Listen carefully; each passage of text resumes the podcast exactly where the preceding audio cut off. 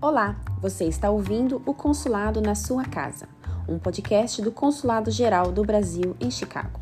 Eu sou Angélica Ambrosini, cônsul adjunta do Brasil em Chicago. Neste episódio, converso com Mariana Duval Miller, que é professora de português e escritora de literatura infantil. Na pauta, o ensino do português como língua de herança. O que fazer para incentivar a língua portuguesa em casa? As vantagens e os mitos do ensino da língua de herança, o processo de aprendizagem e a prática do bilinguismo na infância, com uma abordagem intercultural e afetiva. Confira essa conversa imperdível.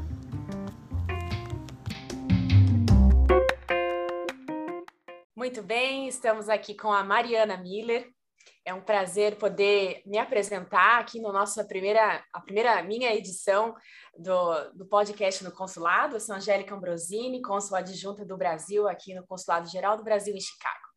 É um prazer estar aqui hoje dando as boas-vindas a Mariana Miller, que é professora e escritora. Ela vai contar um pouquinho sobre a trajetória dela para o nosso podcast de hoje. Então, eu já passo a palavra à nossa Mariana para que ela se apresente, possa dizer um pouquinho da sua formação acadêmica, sua trajetória profissional e a sua história recente de vinda para os Estados Unidos. Mariana, é com você. Olá, bom dia. É, muito obrigada pelo convite. Eu me sinto absolutamente honrada de estar aqui falando de mim, falando de língua portuguesa, falando de cultura, que são as minhas paixões de vida. É, eu, meu nome é Mariana. Eu sou professora de português e inglês. Eu tenho formação em licenciatura na Unesp de São José do Rio Preto, onde eu morava antes de vir para Chicago. Faz dois anos que eu estou aqui é, nos Estados Unidos. E antes de vir para cá, eu atuava, já atuava como professora, né, como professora de língua estrangeira, dando aula de inglês no Brasil.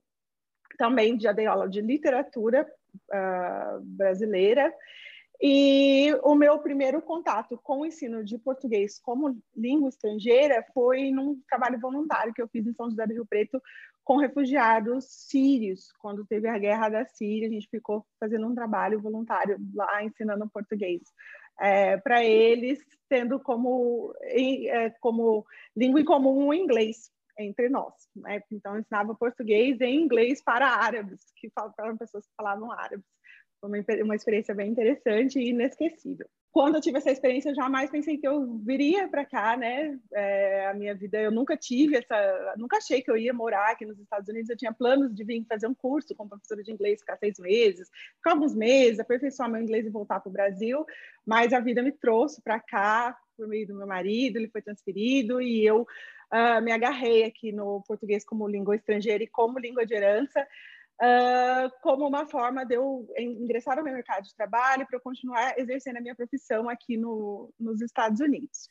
Bacana. Então, Agora, Mariana, vou te interromper aqui para os nossos uhum. ouvintes já eh, poderem identificar qual que é a diferença entre a questão da língua de herança e a língua estrangeira que você falava há pouco. É, a língua de herança a principal diferença entre você aprender o português como língua de herança e como língua estrangeira é que o português como língua de, de herança ele, tá, ele tem esse vínculo afetivo, que é o combustível do português como língua de herança, né? É o principal combustível.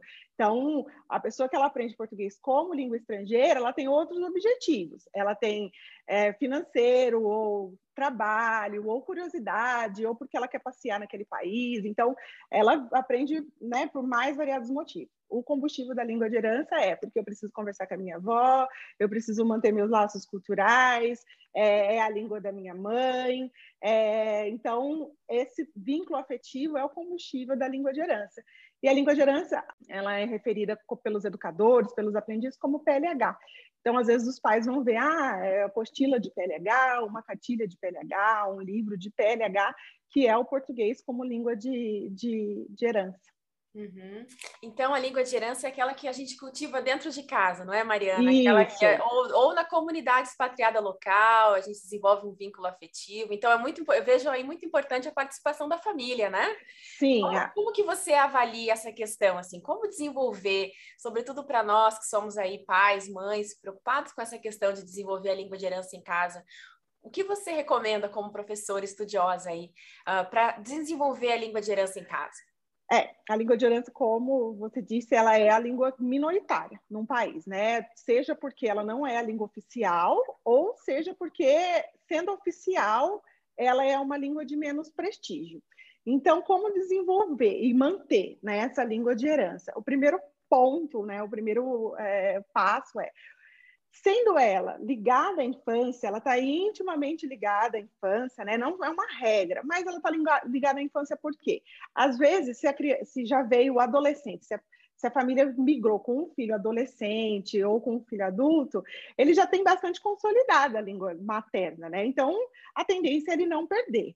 Então, a língua de herança está ligada à infância, porque às vezes vem essa criança, ou ela nasceu aqui, ou veio muito pequena, então ela não tem essa base sólida.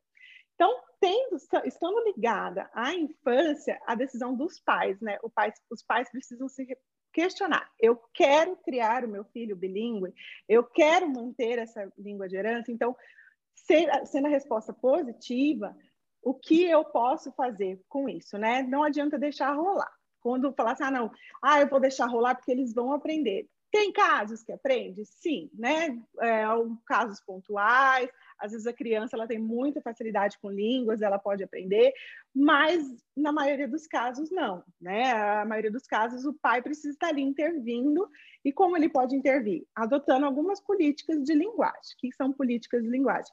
São regras que eles vão pôr, impor na casa para manter essa língua. Vou dar exemplos, né? Um exemplo comum, quando ambos os pais são brasileiros, só vão conversar em português com com as crianças. Só fala, a gente só se comunica, tanto em casa quanto na rua, né? Vai deixar de lado a vergonha, vai deixar de lado, às vezes, muitas pessoas têm estigma, mas não, eu só vou conversar com ele em português.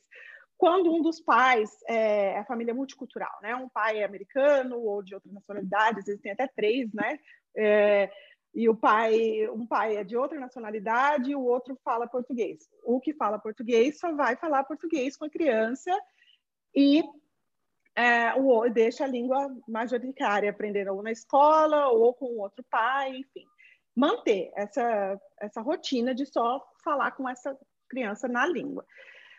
Pode ser que é, esses são fatores que a gente fala que são internos, né? Que estão dentro de casa, que o pai pode fazer. Pode ser que não seja suficiente, e aí a gente tem que incrementar. Como que a gente incrementa?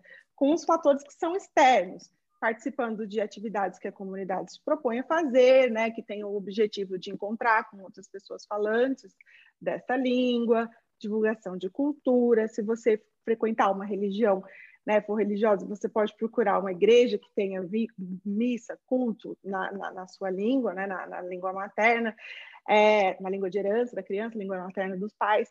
É, você pode procurar cursos, oficinas que tenham é, é, um incentivo à promoção de, de língua de herança, uhum. tudo isso para fazer com que a criança desenvolva. E também um muito importante, né, que eu falo que como está ligado ao afé, é, é uma questão afetiva, a família, né, principalmente o pai que está tá ali na responsabilidade de transmitir essa língua, eu falo que quando o pai ele tem, é, ele é mais vinculado com suas raízes, né? Ele tem orgulho das suas raízes, ele faz questão de transmitir a sua cultura, a longo prazo ele tende a ter menos dificuldade. Uhum. Né? Porque ele vai, ainda que venham os desafios, ele vê a importância disso, de transmitir essa cultura e vai procurar é, se engajar, vai procurar melhorar, do que o pai que muitas vezes está mais aculturado com a cultura local ou ele sobrepõe a cultura local é, sobre a cultura que, que a cultura de origem, né, sobre no caso que é a cultura brasileira, tem essa sobreposição de cultura, e aí o que vai acontecer? É a tendência a desanimar, falar, ah, para quê, né? Vai aprender isso daí, ou a criança só está entendendo, ah, mas tá bom, já tá, isso aqui eu já cheguei num ponto que tá bom, eu não quero mais, eu não vou avançar. Então essa postura, né, dos pais, ela influencia bastante na na aprendizagem de, de, de, língua de herança. De língua de herança. Agora, de manutenção. Né? De manutenção, né? De é. crescimento em casa. Muito bacana essa questão de valorizar, no nosso caso aqui, falando da língua portuguesa, de valorizar no seio familiar, na, na comunidade local, essa questão do carinho, do afeto, da proximidade com a língua, com a cultura, que está que tá concomitante, não é? A cultura é. e a linguagem uh, andam de braços. Uh, é, juntos, né? É, eu é, acho Mariana, que a gente tem que ver essa beleza, deixa, né? Ótimo. Beleza. Deixa eu fazer uma pergunta que muitos ouvintes podem ter a mesma dúvida. Muitos, muitas famílias, quando tem essa situação de mudança para outro país, eles se preocupam muito com a questão das crianças aprenderem a língua local, né? Para poderem ir para a escola oficial e desenvolver a língua estrangeira também. Então, a minha, a minha dúvida como mãe também é a questão de, de ter essa preocupação em expor a criança a mais de uma língua, uh, no caso, incentivá-la com a língua de herança, pode prejudicar ela de aprender a língua oficial do país para qual ela está se destinando, ou vice-versa? Como funciona essa questão do bilinguismo concomitante?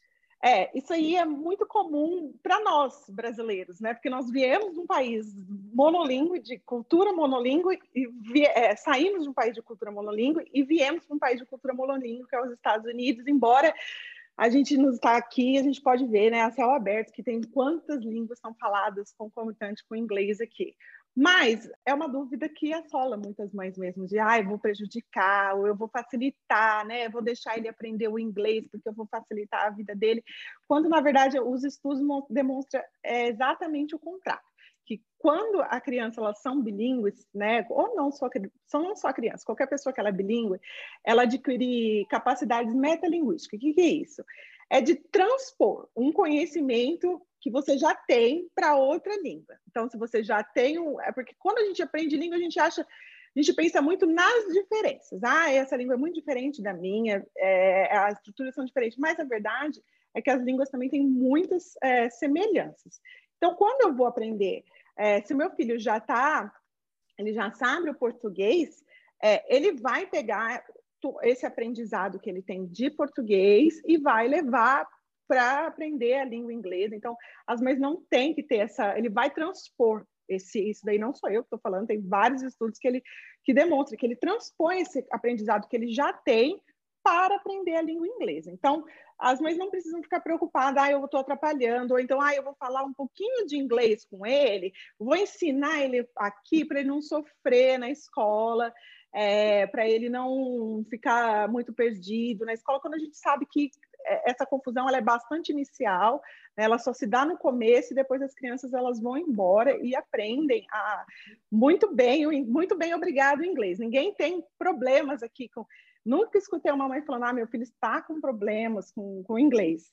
É, o inglês ele vai, né? Vai sem muito esforço. Uh, os pais que querem manter o, o, o, criar o filho bilíngue, eles têm que se preocupar mais com a manutenção do português do que com o inglês. E aí, mesmo na fase da alfabetização, Mariana, como seria? O que, que você recomenda? Seria concomitante ou sequencial? É, essa também é uma dúvida que também agora que está começando as escolas, muitas mães me perguntaram o que, que eu faço, né? Eu preciso alfabetizar meu filho agora ou eu preciso, posso alfabetizar depois? Não tem uma regra você pode alfabetizar concomitantemente com fazer alfabetização em português, concomitantemente com o, o inglês, ou você pode alfabetizar sequencialmente, esperar a criança ser alfabetizada em inglês para depois ser alfabetizada em português. Os dois dão certo? Os dois dão certo. A abordagem que é diferente, né? Se a pessoa, se a criança já é alfabetizada em inglês, é, vai seguir uma outra linha, e se ela for alfabetizada só em português, vai ter que ser aquela alfabetização é, que a gente está acostumado, do beabá, B com A, B com C, que, que é o, é, a tradicional lá do, do ensino do, do português. É, mas as duas dão certo, não precisa, o que precisa é ter um, falar, não, eu vou fazer, né, vou, eu vou deixar por um tempo, depois eu vou voltar para o português, ou não, eu já quero alfabetizar em português e depois, é, para depois ele ser alfabetizado em inglês. Tem que ter essa tomada de decisão. Muito bem. Mariana, eu também queria trazer aqui um assunto que é uma preocupação para os pais também, a questão do sotaque. É, eu, eu, acho, na verdade, eu não sei se você concorda comigo, mas é, não há necessidade de extingui-lo. O sotaque é, justamente faz parte da cultura, faz parte do histórico do, da, da, fala da criança, do adulto, do adolescente, e o sotaque está ali para dizer que justamente a, a pessoa é capaz de falar outras línguas e tem outros registros linguísticos que carrega Exatamente. consigo, não é? É isso mesmo, o sotaque, eu acho super chato essa história do sotaque, é uma coisa que me incomoda muito quando eu vejo uma pessoa é, falar assim, ai, tá falando português, mas tá falando igual um gringo, tá falando igual um americano, né? A criança tá lá, ela tá se esforçando, ela aprendeu outra língua, ela fala português e aí vem alguém ainda fala, não, ela tá falando igual um gringo.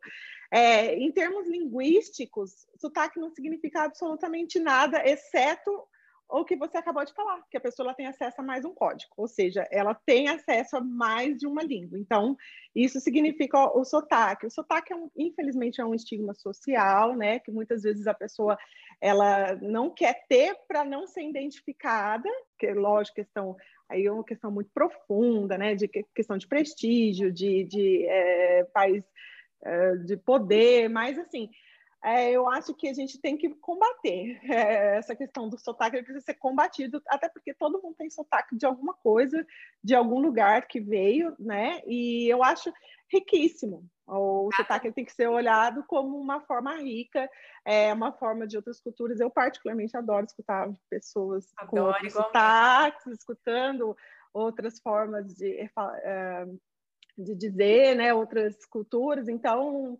é, isso é chato né? Não, Exatamente. Eu acho que não, a gente tem que combater essa questão do sotaque. Exatamente. No Brasil é uma delícia os vários sotaques que cultivamos. É, aí, Mariana, exatamente. concordo com você.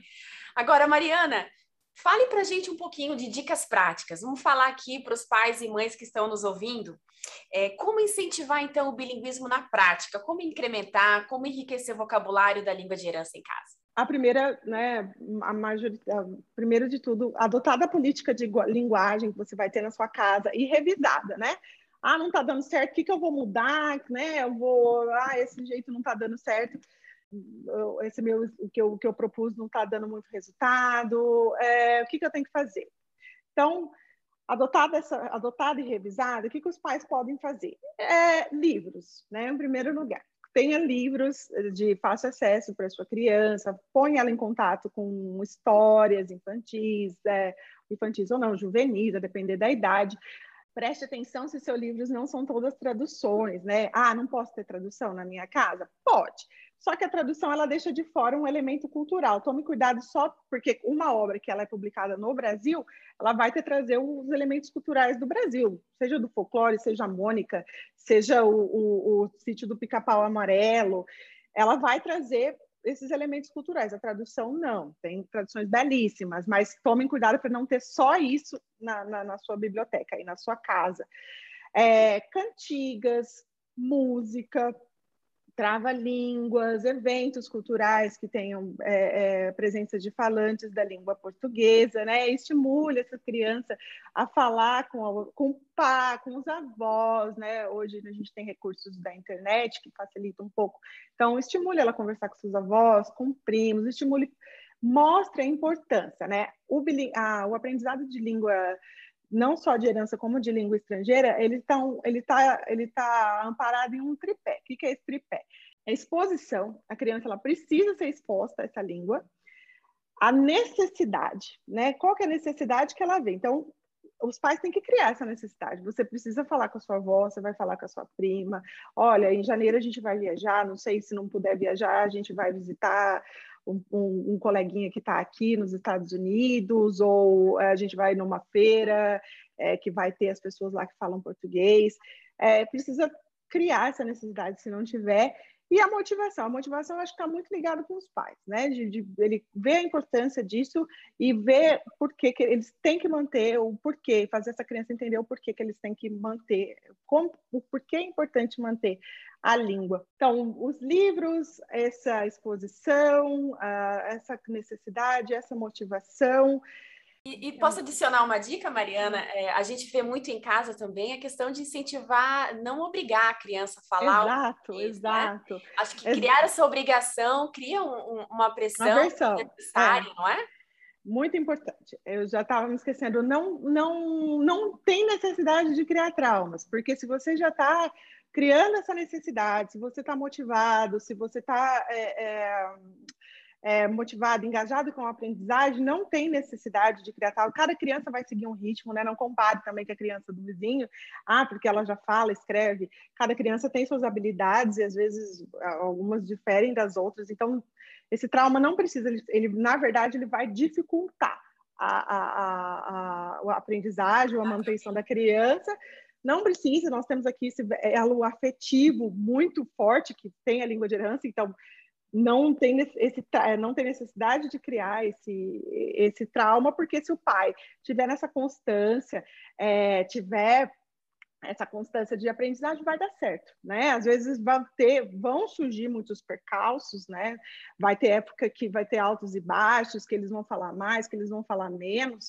Eu, é, os livros fazem que falam que tem dois picos que são é, bem é, bem tradicionais, quando ele entra no ensino fundamental, aqui quando ele no ensino regular e na adolescência que é, são os picos de rejeição da, da, da, da é língua mesmo. Mariana. É. Interessante. É, porque o ensino, o ensino regular ele vai, né, vai passar a ser dominante a língua estrangeira, né? O língua estrangeira não, a língua oficial vai ser dominante. E adolescentes porque essa questão de pertencimento, é, né? Que ele quer não, não quer ficar diferente das outras pessoas. Então, o pai tem que ser persistente, os pais, os responsáveis, têm que ser persistentes nessa, nesse caminho, e, e aí tem tudo, tem tudo para dar certo. E quando não. E também procurar ajuda, né? Quando não está dando certo, procurar ajuda de profissionais, oficinas, é, é, oficinas de linguagem, tudo para estimular o, o, ensino da língua e a manutenção da língua. Exatamente, com naturalidade e muito afeto, não é, Mariana? É isso. Exatamente. É isso. Agora a gente chega já ao final, a gente teve um papo riquíssimo aqui com a professora e escritora Mariana. Eu quero te agradecer imensamente pela oportunidade de dar ao consulado com a, a oportunidade de compartilhar informações tão importantes aí para a nossa comunidade brasileira que nos escuta aí de, eh, de Chicago e dos demais estados. Então, muito obrigada, Mariana. Eu quero vender o seu peixe, dizer que Mariana é também escritora. Mariana, você quer falar sobre essas duas obras para finalizar? Ah, escrevi duas obras infantis, uma chamada Pequenos Grandes Heróis é, e a outra chamada O Revoar. São dois livrinhos infantis, a faixa etária para leitura desacompanhada de 6 a 11 anos, mas nada impede que as mães leiam juntos também, porque o tema é bastante leve, bastante atual e bastante, acho que, cotidiano aí na, na vida do, de, de imigrantes e expatriados. E é isso. Acho que muito bem, a gente quer te acompanhar, nós seguiremos te seguindo, Mariana, ah, acompanhar os seus projetos, que eles são bastante importantes para a comunidade brasileira e, portanto, para o consulado também. Muito obrigada e até a próxima. Até a próxima. Tchau, tchau. Tchau, tchau.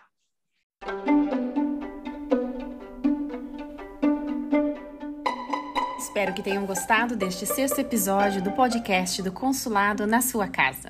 Não perca os próximos episódios, assine o podcast e acompanhe o Consulado Geral do Brasil em Chicago nas redes sociais para muito mais conteúdo e novidades.